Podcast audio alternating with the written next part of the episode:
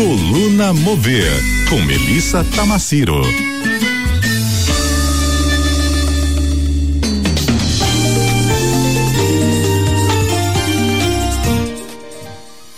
Melissa, muito bom dia para você neste feriado, né, de 21 de abril Você aí. Veio a gente acordando assim cedo no feriado, gente, né? A CBN não dorme mesmo, não adianta. Gente, semana passada, né, Lígia? Eu dei um apagão, não pude estar aqui, tava em Sampa, aí não rolou a conexão. Ah, mas você é muito chique, Não tava passeando. Quem me deixou dera, a gente, gente, eu aqui, né? Eu indo lá atrás de pagar meus boletos.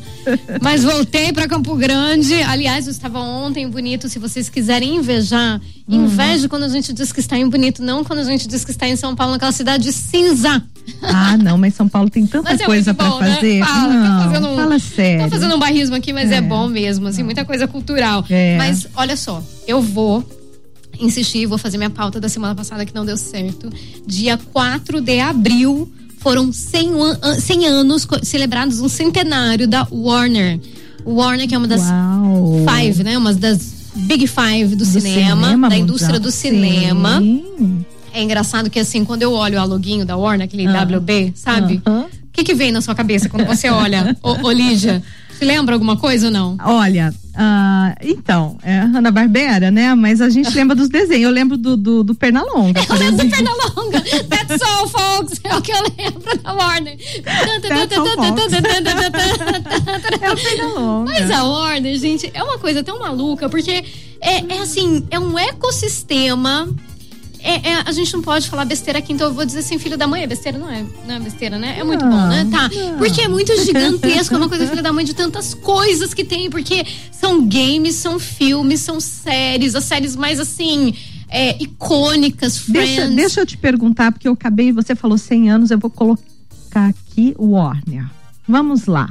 Me conta, você sabe quem eram os fundadores da Warner? Ah, Jack, Harry, Albert Os quatro poloneses, isso, Ah. os quatro poloneses. Você sabe como esses caras foram parar nos Estados Unidos? Ah. Me sai lá da Polônia, vai lá para os Estados Unidos, Ah. de porta em porta na Pensilvânia, passar filmes, entendeu? E aí, enfim, eles conseguiram comprar um primeiro filme, um, um primeiro. é, sala de cinema mesmo, Aham. né? Isso estava explodindo na época. Eles foram muito responsáveis por difundir essa arte. Sim. E o que aconteceu é que os caras foram Todos tão irmãos. visionários, todos irmãos, eles foram tão visionários, Lígia, Ah. que o primeiro filme falado, o primeiro filme com elementos sonoros foi da Warner, que era o cantor de jazz. Ele teve mais ou menos 350, 350 é, inserções de, de elementos sonoros entre fala e música. E aí depois a Warner veio e eles tombaram o próprio título, porque eles vieram com o segundo filme, agora eu não me lembro qual foi o segundo filme, mas que aí sim ele era inteiro falado. Aquilo tinha sido um frisson, você imagina isso? É como hoje, é como hoje a gente, por exemplo, ter a sensação de estar tá falando com uma holografia. Era o que acontecia e o que aconteceu na época, entendeu? Era essa ruptura mesmo de sensação da arte, né? E aí eles tiveram um primeiro blockbuster que aí catapultou a Warner para ser a Warner que a gente entende, a grandiosidade que a gente entende hoje com Rintintim, com cachorro. A gente tem aí ah, um, o, como eu falo, o cartaz, né, do filme Rintintim. Gente, Não é, muito clássico, é, é muito incrível, icônico, não é é? incrível. Ô, Lídia, e aí o que que aconteceu? Assim, é uma história de contação de histórias.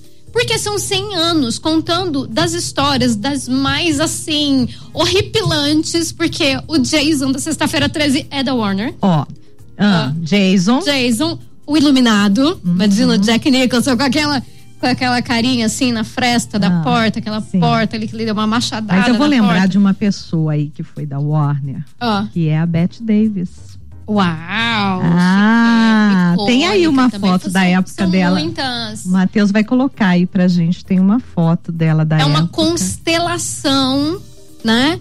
Desses artistas que foram lançados ou tiveram as suas carreiras É. muito bem firmadas pelas produções Uhum. que essa grande gigante do cinema é, brindou a gente, né? E que ao longo desse século foi, na verdade, se transformando num conglomerado de comunicação que eles te pegam assim do sonho hoje até o chão, até a parte documental, porque a Warner faz um ano ela se fundiu com a Discovery. Então a Discovery fez essa são duas empresas gigantescas que se fundiram e se transformaram hoje na WBD, que é um grande conglomerado de mídia. Então, é, é, uma coisa tão, tão maravilhosa. Ô, Lígia, eu fiz uma listinha aqui hum. pro ouvinte. Vamos aproveitar essa cestada. A gente tem um tempinho aqui. E olha só, eu queria ah. te mostrar mais uma. E eu tava vendo aqui uma das atrizes mais populares. Uma das maiores estrelas da Warner. Que ela ganhou notoriedade lá nos anos 40. Quem? É uma beldade dos anos 40. Olha isso. Cara, quem é? Olivia de Havilland. Essa eu não conheço. Pois é, eu também não conhecia. O penteado dela. Não, gente, ah. foi uma época gloriosa para as mulheres, né? Ah, Era, tinha um glamour, né? Olha, olha o charme do cabelo, do brinco, lindo. a maquiagem. Não trouxe uma né? pauta né? aqui? Olha isso. Da nossa Carmen ah. Miranda? Né? Sim, sensacional. Assim, ó, olha essas construções paralelas de arte, né? É, de tudo que a Carmen fez, aí olhando para essa construção do quanto essa, essa indústria pôde embalar e entregar para a massa a arte dessas mulheres, dos grandes produtores, uhum. dos grandes roteiristas, né? Então, assim, é, é algo que, que, é uma sétima arte mesmo, né? Que é, que é algo que faz mudança comportamental, introduz assuntos polêmicos, também introduz, né, cotidiano pra gente, faz com que a gente se veja ali do outro lado da tela, se projete ali do outro lado da tela. Eu fiz uma listinha aqui hum. meio ordinária, assim. Ah, ordinária. Ordinária. de todas as produções ah. que, assim, são inúmeras, mas assim, das que eu posso pensar que uhum. de alguma forma essas produções, assim, me deram uma injeção de DNA aqui na minha indústria criativa. Ai, que legal, Mel. Que eu, que eu amo tanto, que eu tô inserida há tantos anos. Olha só, ah. você sabia que Interestelar, eu já fiz uma pauta inteira sobre Interestelar. Pelo amor de Deus, é muito viagem na maionese. Esses dias o Clube ah. da Ciência daqui, ah. da UFMS, Sim eles fizeram a exibição do Interestelar com a depois com a discussão do tema. Putz, eu não consegui Ai, chegar para. Legal. É o tipo de atividade que eu amo participar. Interestelar é da Warner. 2001, Odisseia no Espaço. Não, assim, eu tenho que é agradecer icônico, icônico. a WBD, porque ela é uma uhum. grande pautadora aqui para os meus assuntos. 2001, Odisseia do Espaço. Sem dúvida. Que foi também, assim, revolucionário. Jogador número um. O jogo da imitação, do Imitation Game, que é do matemático, do Alan Turing. Sabe? Uhum. Que foi o precursor uhum. da internet. Nossa, assim, icônico, né? É, a origem. Quem assistiu a origem? Eu tenho certeza a que origem. eu tenho certeza que o Mr. Anderson, o Anderson assistiu e pirou. Assistiu. Anderson, você sabia a hora que ele estava sonhando, a hora que ele estava acordado? A hora que ele estava sonhando, o sonho, do sonho, do sonho dele, antes dele estar acordado. Para, ele estava sonhando porque o, o, o, vou dar um spoiler aqui. Porque o, o o peão não caiu, ele não parava de rodar. E você tá achando, ai que lindo, ele voltou à realidade. Ele não voltou à realidade. Leonardo DiCaprio continua lá, lindo, magnífico, preso ali no sonho da origem. Quem não assistiu tem que é, assistir. Entrar na mente humana. Oh, muito lindo, tipo, é. assim, é, é muito filosófico é como muito. que a arte consegue fazer a gente parar um pouco dessa nossa rotina, uhum. que às vezes é cretina, né? Que faz a gente fazer as coisas todas iguais para fazer a gente não, peraí, para um pouco e vai viver. Tem um mundo aí magnífico para você explorar e você tá aí fazendo as mesmas coisas todos os dias, acordando e não dormir igual. Não faça isso. Advogado do Diabo, maravilhoso.